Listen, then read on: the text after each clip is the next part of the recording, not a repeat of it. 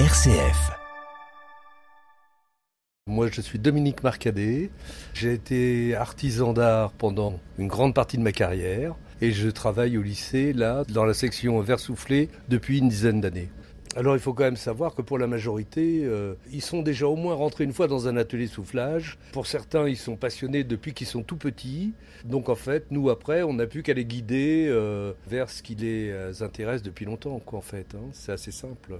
On insiste beaucoup sur le fait de trouver des nouvelles formes de fonctionnement d'ateliers à plusieurs, comme des coopératives un petit peu dans ce sens-là. L'avenir sera sous cette forme-là. Les ateliers ont été complètement fermés euh, aux femmes pendant euh, bien bien longtemps. Il n'y a là que depuis quelques années où euh, c'est ouvert aux filles et même dans les grandes cristalleries maintenant, les filles sont, peuvent envisager de travailler avec les hommes. Quoi. Avant, c'était pas du tout possible. Hein. C'est quand même assez nouveau ça. Je ressens pas la différence avec le fait d'être un homme ou une femme aujourd'hui. Déjà parce qu'on a des profs qui sont pas débiles et qui sont pas dans cette optique de ah bon bah on va former des hommes parce que c'est un métier d'homme. Par la suite, euh, oui, il y a ce côté où on se dit que ce sera peut-être pas forcément euh, facile, mais en fait, euh, pour les hommes aujourd'hui dans cet atelier, non plus. Donc, c'est kiff-kiff, quoi. Là, par exemple, les, entreprises comme les cristalleries, ils ont besoin de nouveaux gens qui sont des jeunes, des jeunes qui n'ont plus cette mentalité-là. Enfin, je l'espère.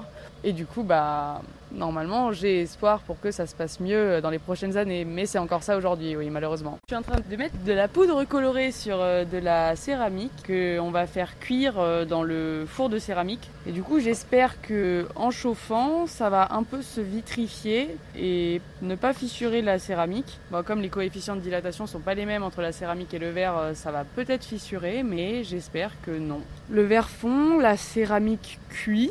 Et après, en ressortant, on aura euh, la céramique euh, cuite, comme ces pièces-là par exemple, et euh, les poudres de couleur qui auront cet aspect vitrifié du verre.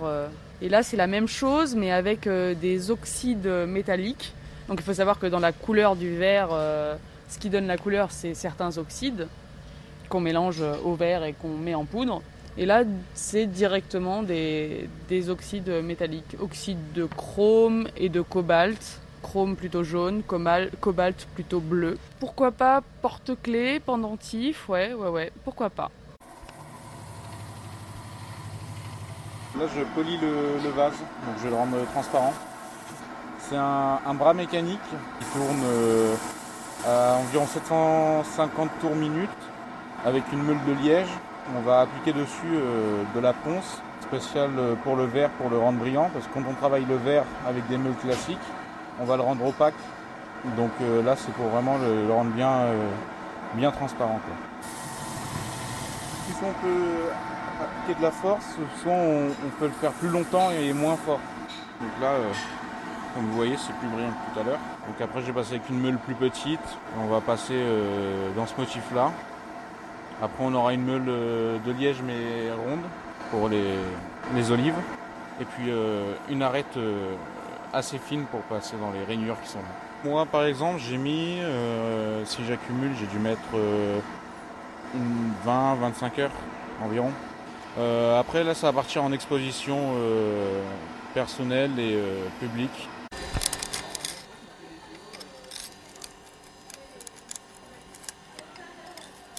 Là, j'essaie juste de retirer en fait le verre en fait qui me dépasse de ma coupe. Donc euh, j'essaye au maximum de, me rapprocher. J'utilise une pince pour euh, venir pincer le verre et ensuite je viens exercer une force, une pression vers le bas pour pouvoir euh, retirer l'excédent de verre. Tout dépend de la force qu'on y met et puis si le verre veut bien venir. Donc ça peut aller très vite comme durer très longtemps. Il faut juste faire attention. Ah, l'objectif il est simple, hein, c'est de monter son atelier c'est euh, un peu le rêve de tout le monde ici. Puis vendre, réussir, euh, être, euh, être un petit peu admiré. Quoi. On aime bien, c'est un peu comme ça. On aime bien justement quand les gens viennent nous voir, ils nous posent des questions sur le métier, parce que c'est pas un métier courant. Donc ouais, on aime bien se vanter de temps en temps.